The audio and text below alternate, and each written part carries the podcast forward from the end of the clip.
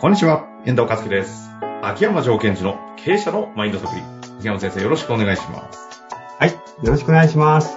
さあ、ということで、秋山先生、今日も行きたいと思いますが、なんかはい最近は忙しそうですね。また、公演終わったばっかりなのに。そうですね。実は、あの、来週、ほう。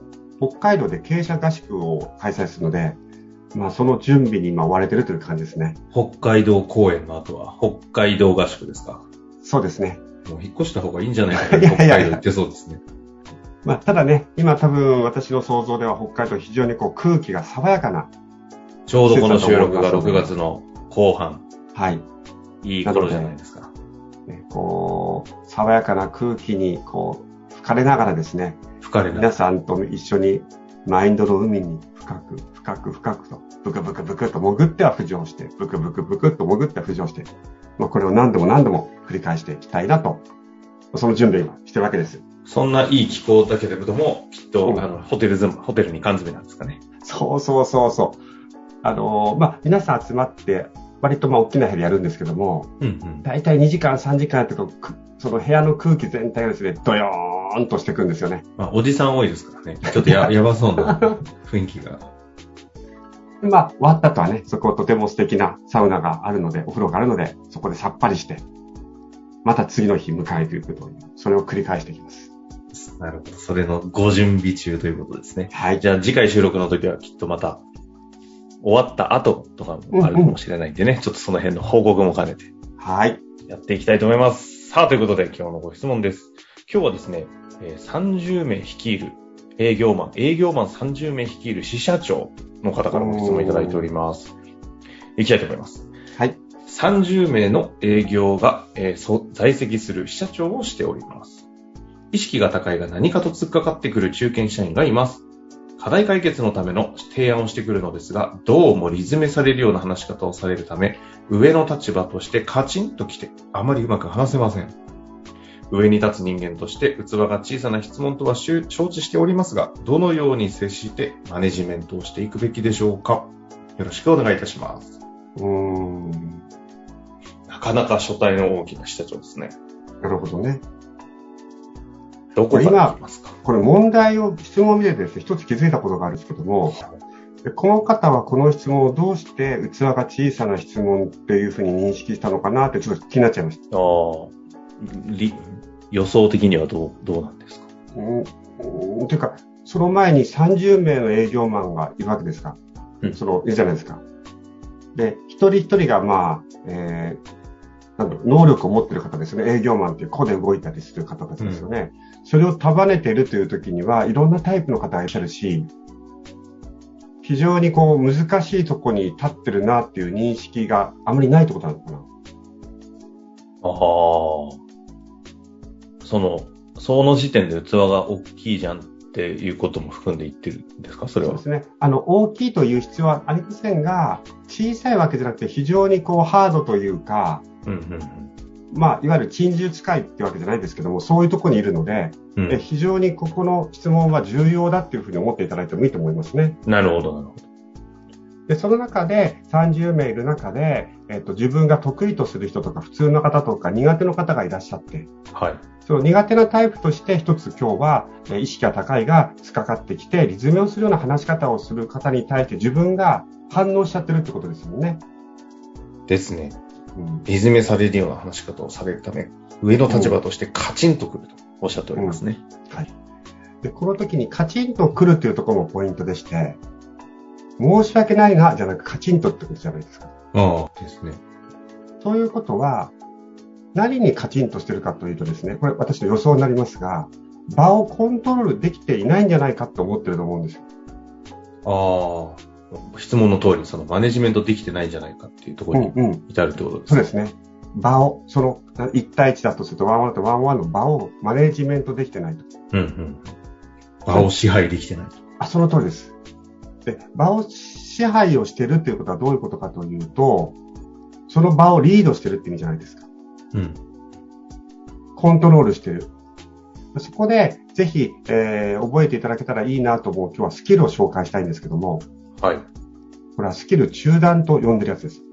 なんか聞いたことはある気がしますね。うんうんやった気がしますねスキル中断。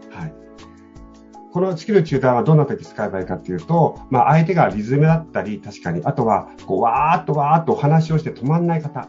ほうほう。で止まんない方というのは割とですね、えっ、と、打ち合わせの目的からずれちゃう時もありますので、うんうんそこでスキル中断っていうのは、えーステップは2つしかないんですよ。1つは、ちょ、ちょっと待ってねとぶった切ること。うん話を。で、ステップ2、2は、えっ、と、質問をすること。これでいいんです。うん。具体的に言うと、喧嘩にならないですか？ならないんですよ、これが不思議なことに。ちょ、ちょっと待ってって、相手からマイクを奪っといて、自分の話をするから喧嘩になるんですね、人っていうのは。うん。ちょ、ちょっと待って待って、俺の場合はって言っちゃうから。それを、ちょ、ちょっと待ってって、その後に質問していきますので、えっと、今までの話を一回整理させさせてもらってもいいかなっていうふうに、こう、許可を取ったり、うんちょ、ちょっと待って待ってと、今の話を聞いて、ここの部分が分かんなくなっちゃったので、ここの部分もう一回教えてまた相手に喋ってもらうんです。そうすると、相手としては、あれ、一瞬遮られた。あ、マイクを奪われた。うんでも、またマイクが戻ってきたって安心するんですね。ああ。だからこっちの話をするんじゃなくて、マイクは奪うけど、うんあなたのおっしゃってたことってこういうことなんですかとかっていう、その整理とか確認のためにマイクを一度お借りするっていう感じにするってことですか？はい。そうすると、こちらサイド、上司としては場のペースを掴んできますよね。はいはいはい。でも相手としては自分の話をまだできるってことなので、ぶつからないんですね。うーん。で、また返したらまたわーって喋りそうですね。その時のやっぱり質問を明確にするんですよ。ちょっと聞きたい情報を聞けるようになると思いませんか？ちょっと待ってねと。ここのところはどういうことかもう一回教えてよとか。あ、ちょっと待って、ちょっと待ってと。この話とあの話はどういうところで繋がってるか教えてくれないかな？あ、なるほどね。だから確認だけじゃダメなんですね。合ってるんですかだけじゃなくて、はい。でここのところをもうちょっと教えてとか、うん。っていうので質問を入れていく。そうです。どんどん質問をしということなんだけども、じゃあ、君は何をすべきだと今考えてるか教えてとか。うん。ここのスキルをしっかり得てほしいんですね。今日の回は、まあ、あの、中スキル中断ということなんで、それだけでもいいかもしれないんですけど、一個なんかもしあるとしたら、そのスキル中断を使うときのうん。質問の方向性はどどこなんですかね。あ、中断した後に？中断して質問をする、その質問は何に向かう質問をしていくと、この方にとっては、なんかい良さそうなのかな。ああ。それは、そのミーティングの目的ですよね。このミーティングで何をしたかったってあったはずじゃないですか。ああ、なるほどね。はい。例えば、えーこのミーティングが終わった後に、えっ、と、その人のアクションプランを決めるっていうことであれば、そこに向かっていくような問いかけをしていくし、うん、うん、うん。例えば、二人して新しい戦略を考えるということであれば、そこに向かっていくし。ですから、そのミーティングの目的があるはずですから、そこに対して、えー中断をした後に質問をしていくということですね。これ、うん普段使うこととかあるんですか？日常でですか？日常だったり、お仕事とかもそうですけど。あのまず、お仕事で、例えば私、お客さんとか行くときもこれを使うときもあります。ほうほうほやっぱり相手が何をしたいかってニーズをちゃんと把握したいってあるじゃないですか、そういうう。時うん、うん。でもお客さんってこう喋ってると思いが強くなって、自分のニーズを話してたら自分のストーリーに変わっちゃう時ってありません？経営者特にね、多いですよね。で、その時に中断したらまずいのかな、お客さん怒っちゃうのかなって話させ話させちゃうんですよ。そうすると、お客さんから40分時間をもらったのに、結局お客さんのニーズがわかんなくて、ずっと奥様の話されて終わっちゃったとかね。うん、うん、うん。